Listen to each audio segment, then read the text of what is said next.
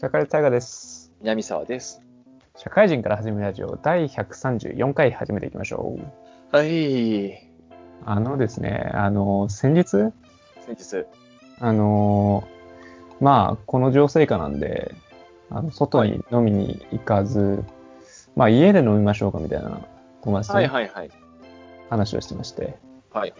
で、えっと、先日行ってきましてですね、あの、まあ、友達で、あの、まあ僕が行ったんだけど、友達の奥さん、結婚してるね。はいはい。で、もう一人友達。うん。で、その奥さん。はい。で、僕なのよ。はい。はいはいはい。これね、あ、でね、うん。家に行って、まあう、ん僕が最後だったんだけど、まあ当然だよなって思ったんだけど、あの、席配置的に、友達、奥さん、友達、奥さん、僕誕生日席なんだよね。はいはい。あー、この感じついに来たかって思ったね。はいはい。なるほあー、まあ、そうだよね、みたいな。僕ここになるよね、みたいな。ど。まあまあ、それはね。うん。になったんだけどさ。で、まあ結構、うん。まあ、お酒飲んで、昼ご飯食べて、みたいなことなんだけど、まあ、話の中心僕になっちゃうんだよね。ああ、なるほど。はいはいはい。この感じわかるかなと思うんだけど、うん。やっぱり奥さん友達、奥さん友達になってると、下手なこと言えないのかな？わかんないけど。ああ、その夫婦同士で、夫婦間じゃなくて、その夫婦対夫婦で話すことってことだよね。そうそうそうそうそう。とか、なんかさ、うん。あの友達側もさ、なんか下手なこと言えないじゃん。うん。なんだろう。前、な なんだろうね。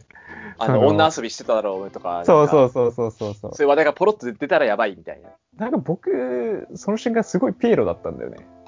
はいはいはいはい。この感じ、あ、そっか、なんか、すげえ僕喋ってんじゃんって思ってさ、ものすごいべしゃりだったね。この、その1時間ぐらい。あ、なんかでも、あれじゃない？あか完全な印象だけどさ、うん。なんか、まあ、夫婦たち、夫婦たちっていうかさ、夫婦、結婚してる人でカテゴライズしてる人が4人にさ、うん。そこにカテゴライズされてない人が1人なわけじゃん。うん。なんかそういう場面って、その少数派にスポットライト当てられがちってあ、下に合わせるってことですか？え 下とかじゃなくてね、男性4人と女1人だったら女の子にどうしても話振っちゃうしさ、気使うっていうか、だし逆に女4人と男1人だったら男に結構集中するのよ、質問とか。そうね。そうなんか、少数派になんか話やっぱ集まりがちじゃない？そっか。かわいそうだったのかなんかどっちも経験あってさ、その男4人で女の子1人の飲み会もあったし、おあの女な。4人でまあまあまあ男1人もあったけど。ど、そういう時ってやっぱりなんか1人の人に話振りがちだよね。うん、それはあるね。まあなんか、どうしてもやっぱ、あの、奥さんと僕とかはそんなに面識ないわ。まあ一回会ったりとか結婚式だったりとかしてるけど、うん。まあしないし、まあ僕ら3人だけ友達だから、うん。まあどうしてもなんかね、あの、地元の話とかさ、あ、うん。入っちゃうしさ、まあどうしてもまあ、大多数派が男性だったら男性の話にもなっちゃったりとかもした場面もあったけど、なんか、なんかそれが続くとなんかかわいそうだなっていうかさ、うん。一人疎外感とかになっちゃうから気使ってやっぱそっちに話振りがちなのかな。気使われたってことですかね。だと思うよ。あの、夫婦でしかわかんない話とかあるじゃん。結婚するとこういうとこあるよね、みたいなさ。なるほどね。で結婚生活どう？ってうちはこんな感じだったよ、みたいな話してもさ、一人絶対ついてこないじゃまあ来れない人がいるからね。ん。そうそうそうそう。その人のこと考えたらしづらいのかな、みたいもうなんか生活格差がすごかったわ、なんか。すごいいい家でさ、あなんかあ家が僕地下に、はいそう、僕地下に住んでるとか口を下げても言えないなみたいな。まあ 言ったんだけど。な。いや、手のひら返すのはいや。ものすごい、やっぱピエロだったわ。なんかなあれはすごかったな。で、なんかまあ、話ちょっと変わるんだけど、その、その後にボードゲームをやったのよ、カードゲームと。はいはいはい。で、多分有名なゲームだけど、カタンっていうのやったのよ。あ、カタンの開拓者？そうそうそうそうそう。うん。あれって全員知らなくてさ、ルールを。はい。俺もあんま知らない。名前だけ。結構難しい、難しい、難しいのね、結構。いろいろ複雑で。で、まあだから読みながら進めたのよ。はいはい。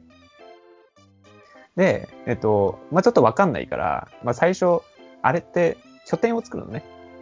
拠点を。はいだから読みながら、あ、じゃあ最初拠点作って、みたいな感じで作作ったんだけど、最初わかんないからさ、適当に置くじゃん。うん。けど、もうその時点でもう、不利と、あの、有利が結構決まるのよ。拠点のところで段階で。場所でね。場所でね。はいはいはい端っこ取っちゃうとすごい弱いみたいなさ。はいはいはいはい。でも結構みんなわかんないから、そうやって置いたんだけど、僕明確に不利だったのね。もう、はい分かってたら、ちゃんと結構、あの、均衡を保った拠点みんな置くと思うんだけど、僕うんたまたま置いたとこはもう死の男だったの。もう、うん。そのまま進行したのがすごい気に気に食わないというか、すごい不服でした、僕。あの、初心者で分かんないうちに間違ってそこいたんだから、やり直させろよと。全員わかんないの。全員わかんないで、やって、で、カタンってめっちゃ長いの。あ、そうなんだ。はいはい。1時間ぐらいかかんのかな？はいはい。なんかすごい、うん、トークでピエロを、ピエロを発揮してたのに、カタンでもピエロを発揮して、なんか、僕はものすごい、なんか、疲弊感と、あの、そう、なんか、悲しいなって、すごいなんか思ったんだよね、その時。すごかったな。い 楽しかったのそれ。や、楽しかったけど、カタンはつまんなかった。はみんななんかさ、いやー、ここ、ここ俺の拠点みたいな感じでどんどんゲーム進行してるのに、あの、なんか資源を集めるんだけどね、結構。うん。僕だけ同じ羊。羊だけみたいな。あれ？俺何？すごすごい貧困農民じゃんみたいな。みんななんかし どんどんし、なんか都市とか建ててってんのに、僕だけなんか村外れのところで家建ててみたいな。えカタンの開拓者っていうぐらいだから、開拓していくゲームなのに。そう、開拓できないの。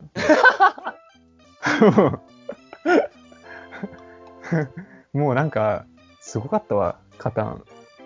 あれなんか、みんななんか、あ、このまま進行するんだと思って、怖くなっちゃった。あれ。そんなに最初で決まっちゃうんだ、その場所で。うん。まあなんか、起死回生は一応あるっちゃあるけど、うん。まあなんか桃鉄みたいな感じじゃないのよ、もう。はいはいはいはい。あの、着々とやっていかなきゃダメなのよ。確実に。はいはいはいはい。着々の一歩が弱すぎて、もう。土台の部分がしっかりしてない。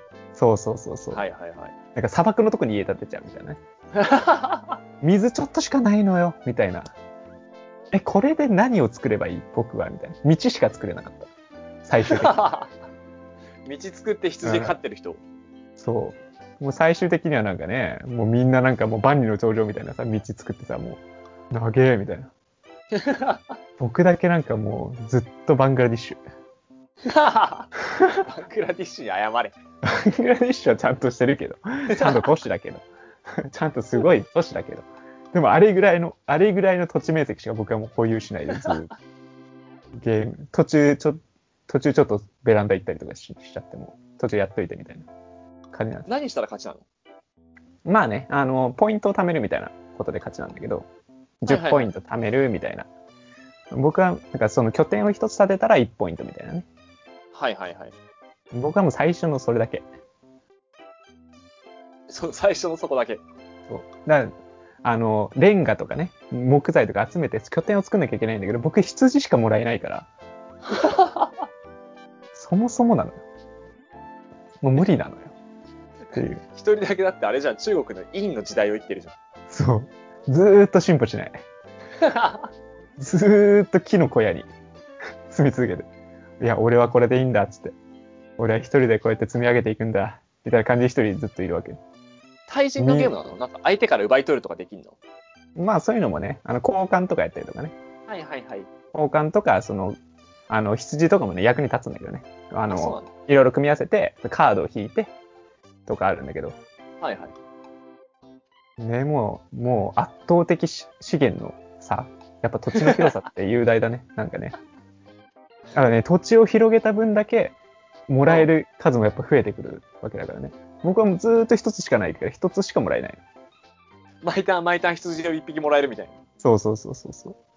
あんなに悲しいことないね。なんか、その、世界史の縮図みたいな感じだったわ。うん。なんかね、信長の野望とかでもさ、最初にダメなとこやっちゃったらもう、あの、もう守ることしかできないみたいな。あるある。武田信玄超強いとかね。そう。もうそういう感じだよな。やっぱ生まれて大事だなとか思ったりとかしましたね。その回で何学んでんです？ごい。いろいろ学んだ一日でしたよ。まあ、ピエロは大が得意だもんね。ん？ピエロ自体は得意だもんね。そうピエロそうなんですよ。もう慣れてますから。まあだからもう今後もそうやってピエロを続けていくんだなっていう思った今日この頃ですね。やべえ、な悲しい。やっていきましょうよ、ピエロで、ラジオは。大河だけね。うんちゃんとやっていきますよ、役割を。演じていきます。じゃあやっていきましょうか、本編。じゃあ今日は南さんの心理学です。よろしくお願いします。はい。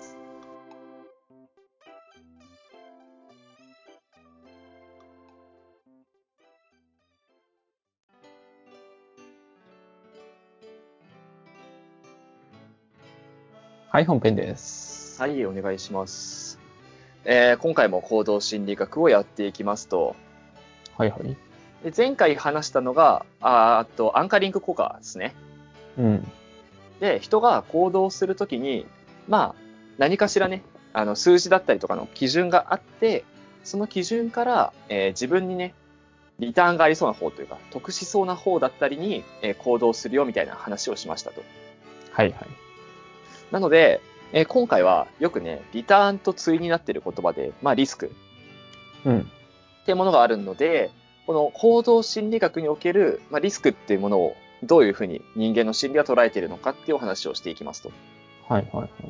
で、まあ、本来のこのリスクの計算というか、本来の、えー人間の心理にあるちゃんとしたリスクの計算式みたいなものとしては、えー対象物に対して危険の程度、危険が、まあ、どのぐらい大きい危険があるのか、はいはい。爆発する危険なのか、あのちょっと火傷する程度なのかみたいなね。うん。程度と、まずそれが起こる確率。はい。まあ、1000分の1なのか、5分の1なのかみたいな。うん。と、えーそれによって得られる利益の程度、まあ、リターンの程度ですね。うん。それによって生活水準が100倍になるのか、5倍になるのかみたいな。はいはい。と、利益が起こる確率。それを、その4つの項目を、えーしっかりと計算した上で、総合的に考えるっていうのが、まあ、本来のリスクであると。うん。まあ、ただ、まあ、タイガも行動してて、リスクを考えるときに、この4つを吟味して行動するってことをあんましてないと思うんだよね。はいはい。まあ、そんなめんどくさいじゃない？いちいち一個一個の行動に対して、うん。こんなリスクあるよねとかって考え始めたら。そうだね。っていうのは、これは、まあ、そもそも人間の心理において、まあ、このリスクを考えることって、まあ、結構ストレスなんですよね。うん。で、それは、この程度の差が激しい、あの、危険の程度が、例えば死に至るとかね。うん。まあ、例えばだけど、5億年ボタンってお話があったりするじゃない。は聞いたことあるかわかんないけど、あの、ボタンを押したら、えーっと、5億年だか1億年だかの、あの、無の期間を過ごすことになると。あ。はーい。はい。ただ、その後に1億円手に入るみたいな。うーん。で、そのボタンを押しますかっていう話。はいはい。こういうのって、まあ、考え始めたら、きりないっていうか、うん。あの、まあ、リスクリターンがやっぱでかすぎる。両方とも。はいはい。し、さらに、あの、無の時間を過ごすってどういうことやねんっていう、この不透明感。うん。何が起きてるのかいまいちわかんないというか、そのリスクにもリターンにもあんまり実感が湧かないこの不透明感っていうもの。うん。この不透明感が不透明であればあるほど、はいストレスっていうのは大きくなるとうん。されていて、で人間の心理はまあ基本的にこの心理的ストレスが高いものっていうのを避けようとする傾向があるんですね。はいはい。まあ、これは社会心理学とかでもお話ししたと思うんだけど、あの、まあ、メモリーの節約じゃないけど、なるべく簡単に簡単に進めようとするはい。っていうけ、えー傾向があって、この総合的な4つをちゃんと算出した判断っていうものは、本当に必要な場合を除いて行われることってないんですよ、基本は。うん。じゃあ、この必要じゃない時のリスク判断はどうやってんのかってお話なんだけど、それは、えーヒューリスティック処理って言われるものがあります。シューリストップヘリ。ヒューリスティック処理ねあっていう、えー簡易的なものがありまして、うん。このヒューリスティック処理っていうのは、具体的に4つあるんですね。なので、その4つを紹介していこうかなと思いますと。うん。で、1つが、危険性と利便性の片側だけを見て、もう片方を無視するっていう方式。はい。えーまあ、例えば、危険性のみ見て、利便性を見ない例としては、まあ、原子力発電所なんかがよく挙げられてますね。うん。あの、原子力発電所が誘拐したらどうなるかっていうのはよくニュースで報道されたりするし、みんな結構知ってたりするじゃないですか。うん。じゃあ今日本の電力の何パーセントを原子力が担ってて、これを原子力じゃなくしたらどんぐらいの損益が発生するかは知ってる人は少ないじゃない。はいはい。っていう、この危険性のみを見見てるっていう例が、まあ、一つね。うんで、利便性のみ見る例としては飛行機ですね。はいはい。あれ墜落したら死ぬよね。死ぬね。うん。でもまあ、あの、大河と旅行とか行くときとかに、まああんまり大河と飛行機使って旅行したことないけど、車で行けるのにまあ、飛行機使うかみたいな。早いから。はいはい。結構気軽に判断したりするじゃないですか。うんうんうん。そうやってまあ、墜落のことをまあ考えてないよね、それ発言したときは。どこも行けなくなっちゃうもんね。そうそう。ってので、この利便性のみを見るパターン例としてはまあ飛行機がよく挙げられてるんだけど、こんな感じで、えどっちかを完全に無視するうんうんうん。っていう方式。で、もう一つが、まあ、それが起こる、えーリスクとリターンのどちらかが起こる確率を0か100で、えー固定して判断するっていう方法。はいはいはい。もう10あるんだったら100にしちゃうとか、10しかないなら0にしちゃうとか。うんうんうん。まあ、例えばで言うと、これは例として挙げられるのが家電系ですね。はい。まあ、スマートフォンが爆発した事故が発生したみたいなうんうん。話があったりすると思うけど、それが1件起こった、全部で何台出荷されてて1件なのかは、まあ知らないにしても、1件起こったら、起こるもんだと判断する。うん。100起こるんだと判断して買わないとか、えーこんなん稀な例すぎるから俺の身には起こらないと判断しちゃうとか、はいはいはい。この0か100に振り切っちゃうもの。振り切って判断するっていう方式。うんうん。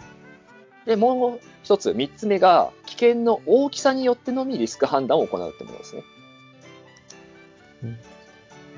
はいはい。これは、えー例として挙げられるのが大震災とか災害系うんうん。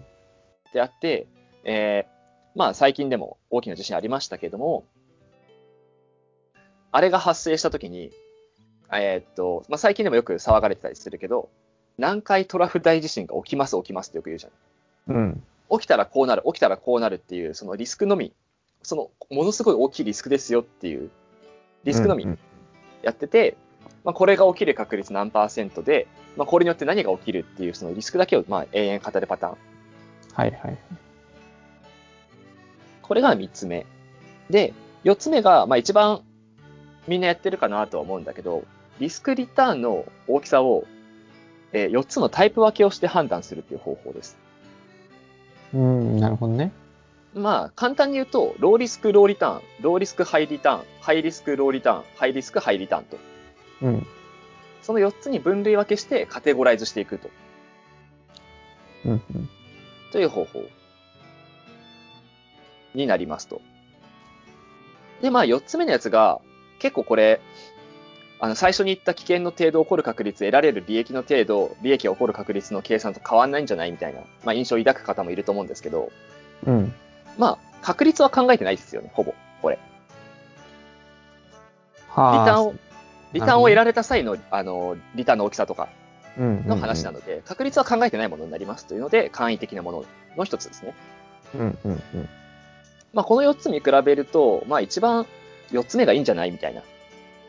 うん。っていうのもみんな思うと思うんだけど、まあ、これもね、4つ目に関しては結構大きな欠陥が1個ありまして、はいはい。それが、さっき一番最初に話した通り、人っていうのはその心理的ストレスが高いものを、まあ、避ける傾向にありますって話したと思うんだけど、うん、なるほどね。うん。この中でハイリスクハイリターンって結構ストレスになると思いません？その選択をすることって。そうね。目隠ししちゃうってやつでしょ？そうそうそう。そう、そうなんですよ。今言った通り、このカテゴライズの中で、ハイリスク、ハイリターンにカテゴライズされるものってないんですね、ほぼ。う。うん。で、さっきも例に出したけど、これ原子力発電所って、実はハイリスク、ハイリターンなんですよね、本来う。ん、うん、うん。でも、多くの人、まあ、街頭インタビューとかした場合の、のえー意見としては、ハイリスク、ローリターンだとみんな思ってたりしないっていう。うん。これは、あれがハイリスク、ハイリターンであるっていうのは、ちょっと心理的にね、えーストレスになってなってしまうと。そんなものが身近にあるっていうのは。いう判断になってしまいます。で、まあ、これに、えー付随されるように、例えばフグ。はいはい。フグがめちゃくちゃ好きで、これめっちゃ美味しいと思ってる人は、フグのリターンのこと、えーリスクのことってあんまり考えなかったりするじゃない。うん。で、フグあんまり美味しいと思ってない人は、毒怖いから食わないってね、判断になったりする。うん。これって、まあ、結局その人が、そのもの対象物に、リスクの対象物に対して、どういう印象を持ってるかで変わっちゃうんだよね、結局。うん、うん、なので、えこれは、感情ヒューリスティックスって言われてて、まあ、要するに感情が全て決定しているようなもの。うん。うん。感情による振れ幅が大きくて、あの、客観的にね、第三者視点でリスクを判断しなければならないっていう時に、これを用いるのも、まあ、欠陥として一つあるというふうに言われております。で、これが、えーヒューリスティック処理の全容になってるんだけど、うん、うん。日常生活ではまあ基本的にね、あんまりないじゃないですか。この最初に話した、ものすごいリスク判断をしなきゃいけないことって仕事でもない限りは。ああ、そうだね。仕事では当然しなきゃいけないものがあると思うんだけど、日常生活でえー行う際はこのヒューリスティックス処理をして、4つのうちのどれかを行っていると思うんですよ、皆さん。うん。で、その中でも、まあ、購買行動っていうものがよく取り上げられるんですね。物を買うときってことだね。うん、うん、うん。にも、えーこのヒューリスティック効果、あー処理ってものは行われているので、これはね、えーマーケティング論とかでもよく話されてるんだけど、人が物を買うときのマーケティング手法としてであったりとか、えーそれに引っかかんないようにね、気をつけなきゃいけないこととして、まず、えーこの4つ目のリスクリターンの大きさで判断するって人が、まあ大多数だと思うんですよ。うん。物買うときも。なので、えーそれをね、進める人とか、まあ家電量販店の店員さんとかが一番イメージつきやすいと思うんだけど、うん。リスクを、まあ、えー金額である。お金が高いよ、みたいな。でもうん高い分ここがいいですよ、みたいな言い方したりするじゃないですか。そうだね。うん、うん。それで、えーこのリスクリターンを固定しに来るんだよね、こっちの。はい、はい。あ、じゃあ、リスクの部分は10万円っていう金額か、リターンの部分は液晶めっちゃ綺麗なのか、あ、テレビの例で言ったらね。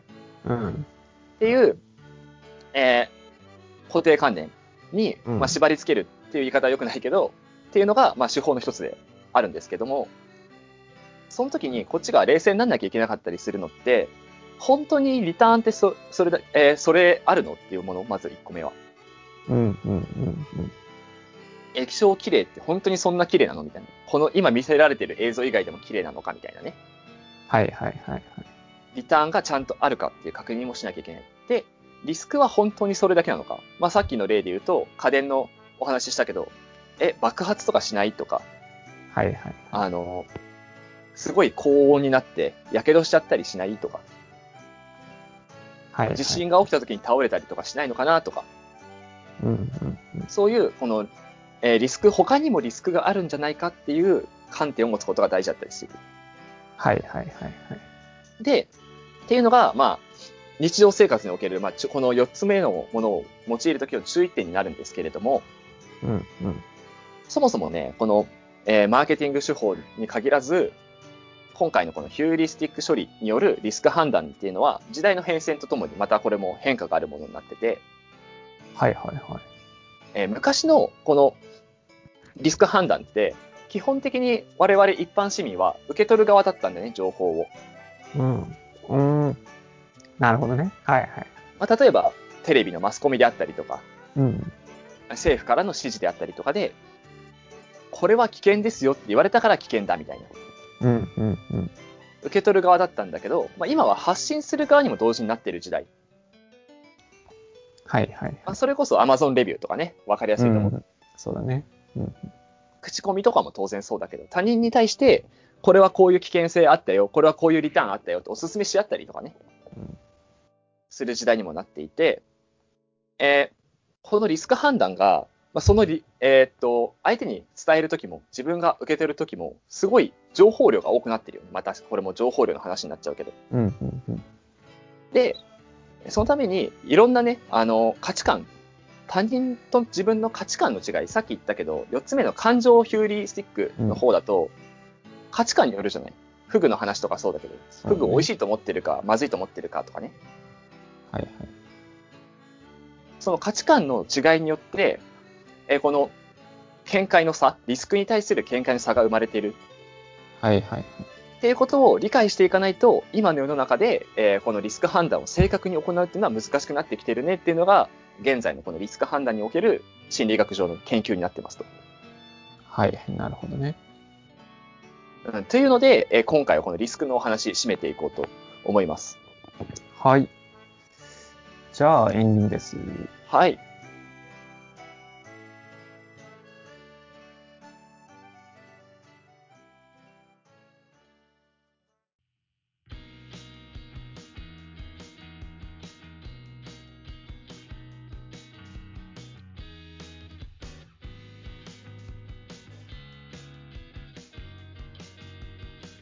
はい、エンディングです。はい、お疲れ様です。今日も面白いですね。行動心理学はね、実感湧いて面白いんだよね。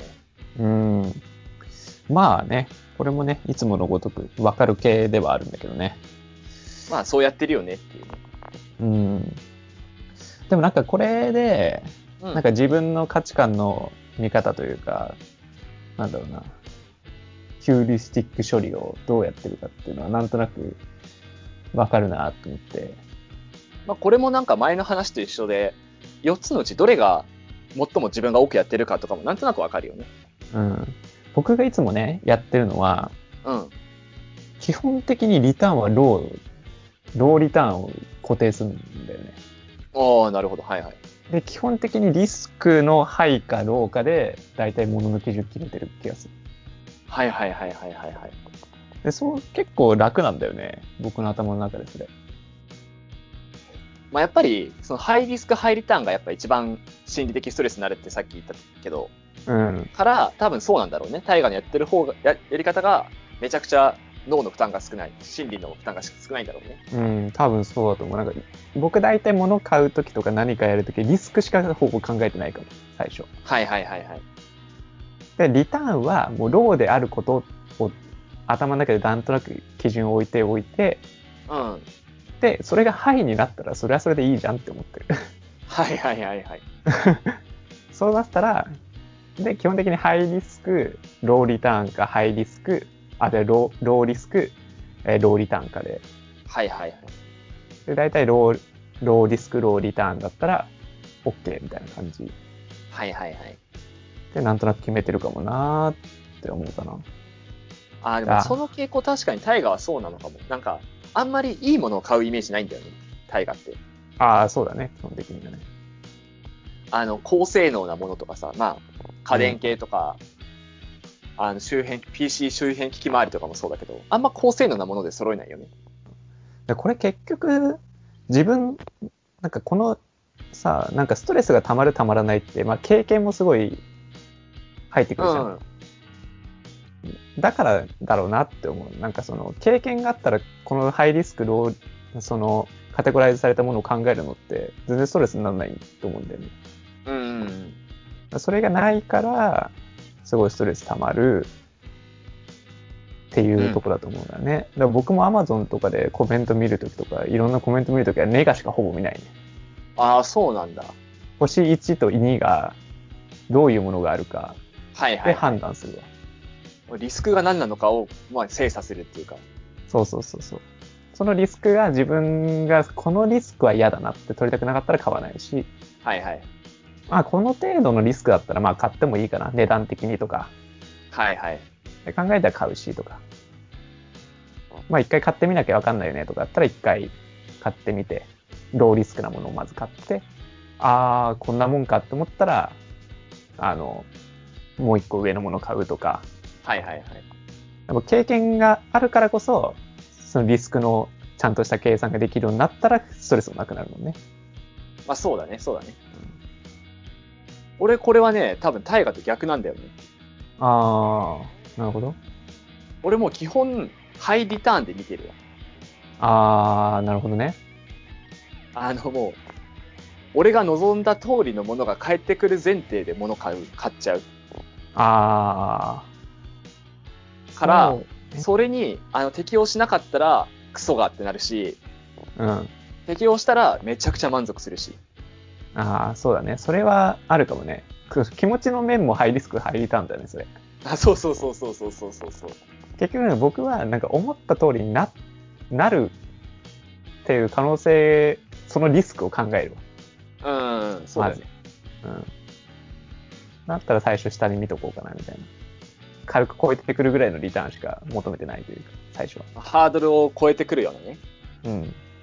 そっからだな、みたいな。一回それを経験してから、もう、プラスしていこう、みたいな。はいはいはい。物買うとき、最初僕はもう、究極ね、何でもいいかな、安ければって思う、いつも。うんうん。どんなもんかがまずわからん、みたいな。なんかね、こだわってないものに関してはマジでそれなんだよね。あの、飯、ご飯とか飲み物とか、飲食系は大体そう、俺も。うん。あれ、安ければ安いほどいいでしょ、みたいな。ねら結構、この、えー前だっけイヤホンの話とかしたじゃない？うんうん。ラジオ外かもしれないけど、イヤホンとかも、は、やっぱハイリターンで求めちゃってるわ。ああ、でもそれはさ、南沢がさ、でもこれまでの経験があるからじゃないああ、まあそうね、そうね。のうん。でも皆さんもうそれはまあハイリターンを求めていいとこまで来てるんだと思うんだよね。イヤホンとかだったら。あそこまで、その、順々にね、登ってって。そうそうそう。そもそも最初に、そのイヤホン、あの、手は出し始めたのが、その携帯についてるイヤホンとかさ、飛行機についてるイヤホンとかさ、うん。あ、これは嫌だなとか、一応そのハードルが分かってるから。これよりはいいものみたいなね。そうそうそうそうそう。で、ハイリターンの内容が分かってきてるとか、リターンのさ、内容がちゃんと分かってきてるってなってるから、多分そうなってるのかなって思うけどね。そうだね。で、もって、あの、その程度のものにいくらぐらいが相場っていうのも分かってきてみたいな。そうそうそう。だから南さんにとってもその、あの、選ぶときって別にストレスかかってなくて逆にちょっと楽しいみたいなことになってるでしょ？ああ、そうだわ、そうだね。そんなか、そういうこともあるんだろうなって思う一方でさ、うん。まあ、物買うのはものすごいイメージついたんだけど、飛行機の話がすごいなんか、ああ、確かになって思うんだよね。飛行機の例で言うともう、どっちかだけ見るってやつだよね。うん、そう、どっちだけ見るとかもそうだし、あれは本当に意識しないとわかんないわ。ああ、まあ確かにね。うん。まあ、めっちゃ早い、ちょっと高いっていうリスクぐらいにしか持ってなかったりするもんね。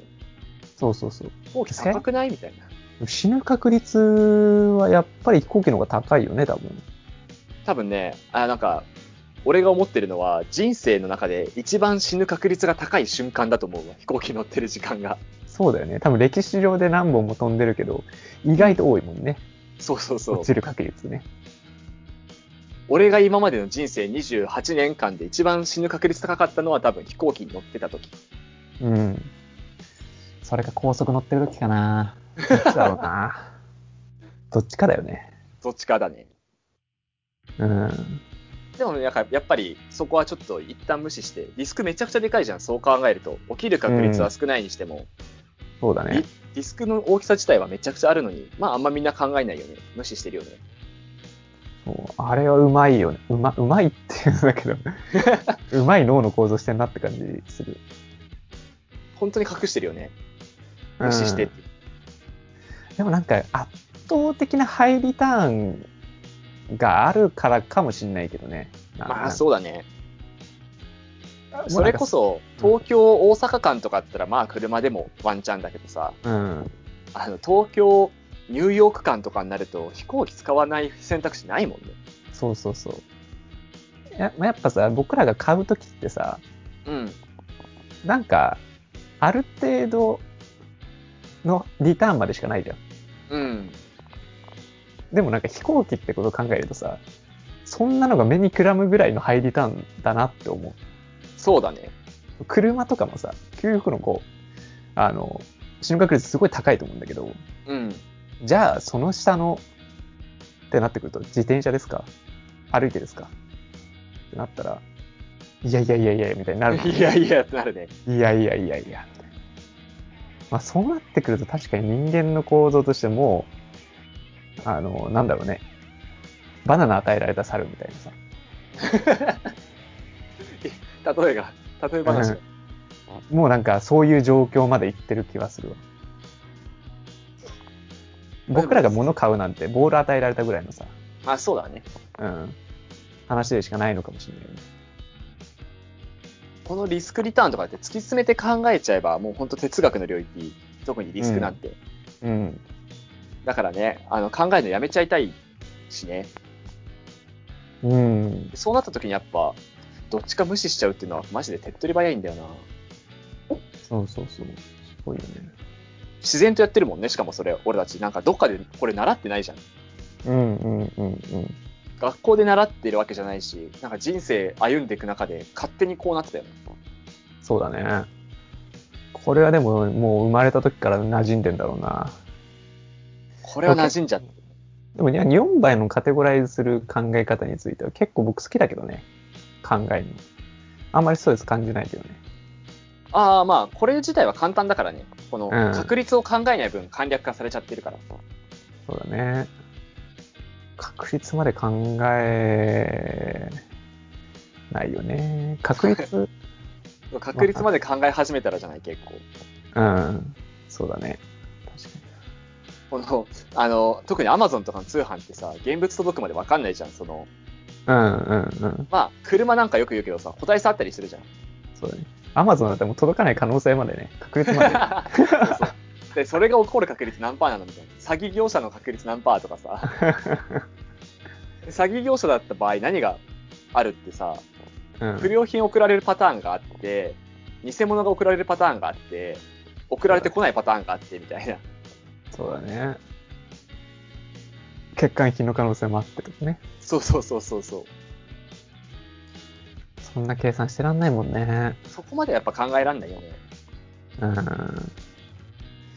やっぱそれも二番、俺結構2番目の、その起こる確率0、100固定っていうのが結構しっくりきて、あ Amazon で使うときとかも、その詐欺業者である確率って俺基本やっぱゼロで考えちゃってるわ。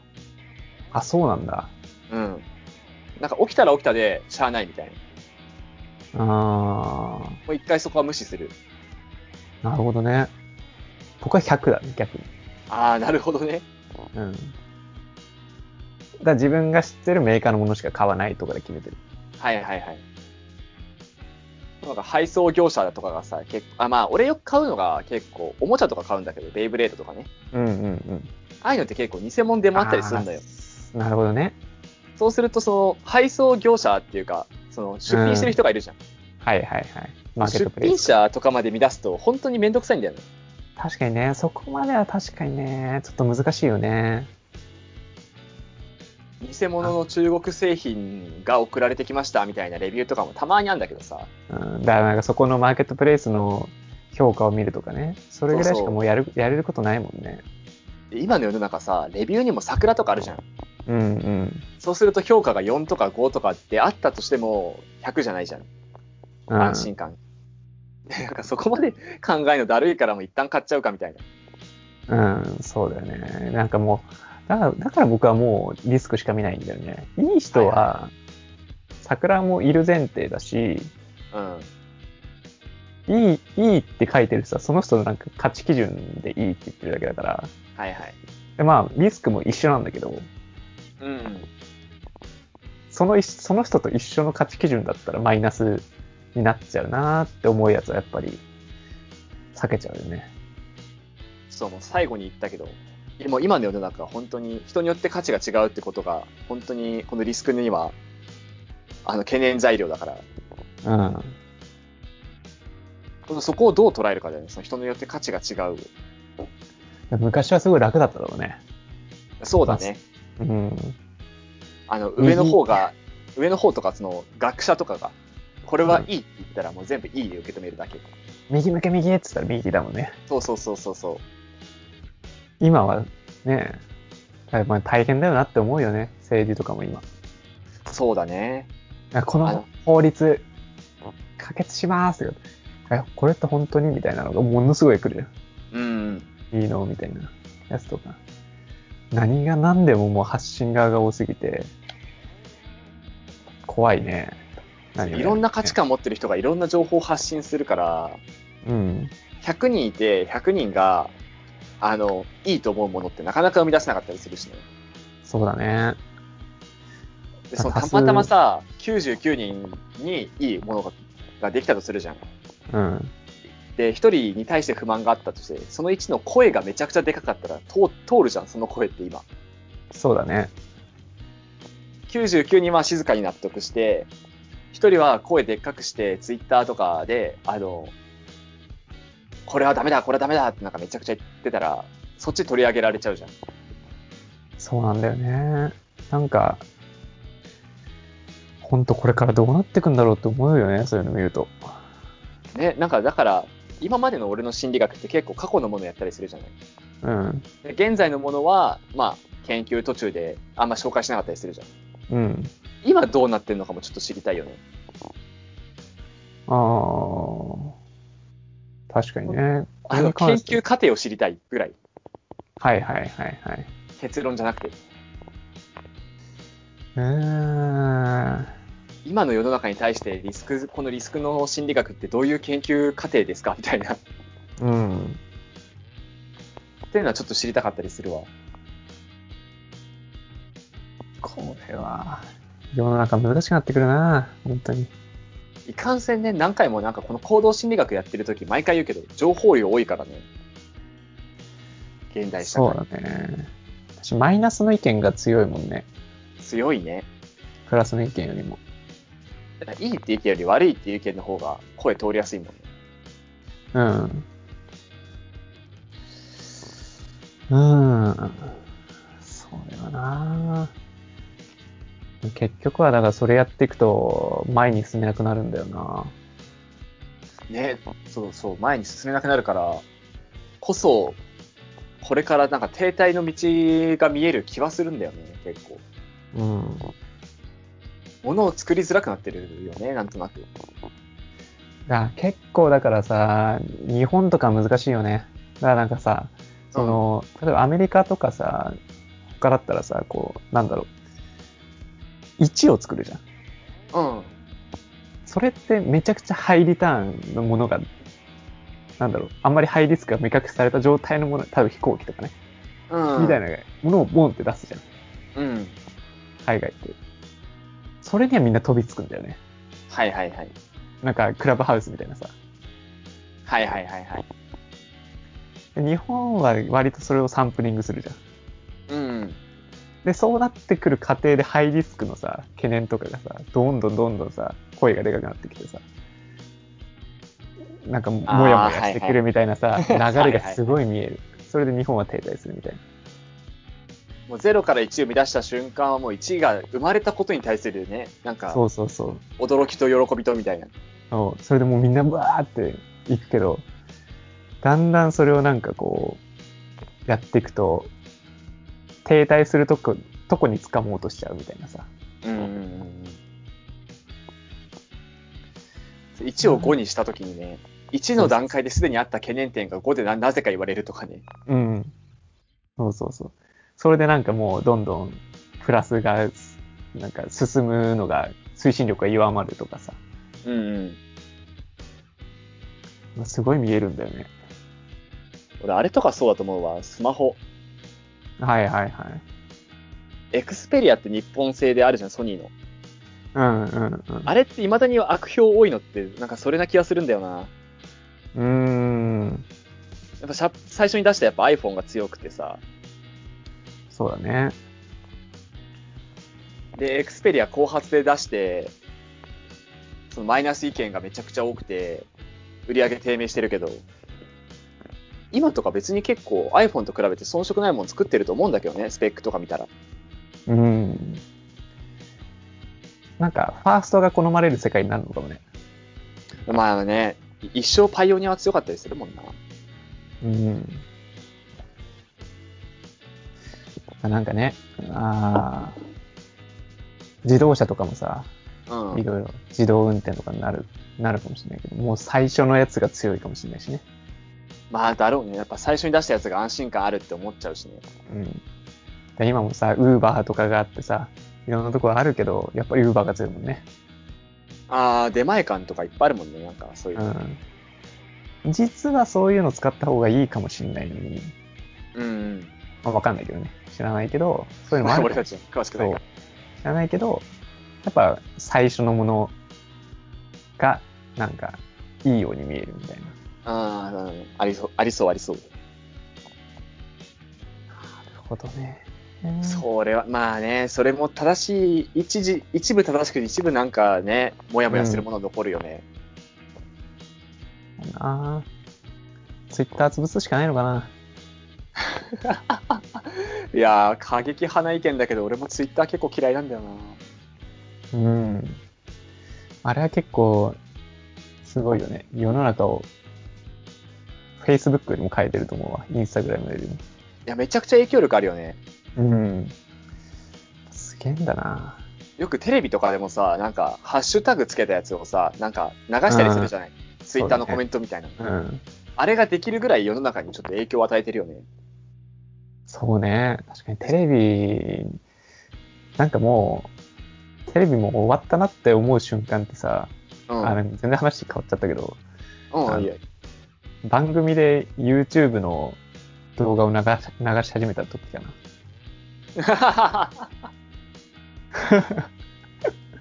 最近多いよな。そう、ツイッターまではね、まだ、なんかニュースのさ、ハッシュタグとかのやつはまだあんまり思ってなかったんだけど、うん。なんか面白い YouTube 動画まとめましたみたいな番組できた瞬間に、あ、終わったなって思ったな。まあ、テレビが自分たちで作り出すんじゃなくて、あやかってるっていうね。そうそうそう。違う、あの、プラットフォームを。もうその時点で、未来はないんだろうなって思い始めちゃったな。テレビより YouTube の方が面白いもの作ってますよって、まあなんか、ある種敗北宣言みたいなね。そうそうそう。それをなんか敗北宣言じゃないですよ感で出してるのが一番悲しい。ああ、そでも、れに関してはね、俺もちょっと思うところ、思うのは確かにそういうのが。クラブハウスやってますか？クラブハウス？クラブハウスやってますか？今ものすごいクラブハウスやってますかっていう話だけみんな出てるよね。何それ？え？え？え？え？本当に？うん。皆さんそれはやばいわ。クラブハウスやってますか？あれ、クラブハウスで合ってるよね。音声 SNS ね。え？え？すごい今、今リスナーがいたとしたら多分全員がえって言ってるよ。多分。クラブハウス？うん。しえ、今南沢知らない？え？え？タイムスリップみたいな。ああ、はいはい、このうさんくさいやつね。うん。はいはいはい、会社で流れてきたわ。はいはいはいはい。クラブハウスって名前だったんだ。名前を知らなかったわ。うん。あの、一瞬で、なんか、このなんか、概要みたいなのあるじゃん。うん。あるじゃないですか。その概要が送られてきたのよ、会社で。こんなんが今ありますよ、みたいな。はいはいはい。で、こういう内容ですっていう概要送られてきて、その概要見た瞬間、うさんくさすぎて、脳がシャットアウトしたわ。情報。いや、これがだから今爆発的なのね。このラジオが流れてる時はわかんないけど、うんうん。もう一気にマスメディアといろんな人たちがこれを紹介し始めるっていう時期があって、へえ、はいはいはい。ああ、これは怖えなって思ったな。なんかツイッターの時ととか、フェイスブックとか誕生した時とか、また違う異質さがあったの。はいはいはいはい。招待制なんだけどさ、らしいね。はい。そうだ。うん。一気にニュニュース、バラエティ、ラジオ、一斉だったね。この話題出す。へまあ、流行るのかは知らんけど。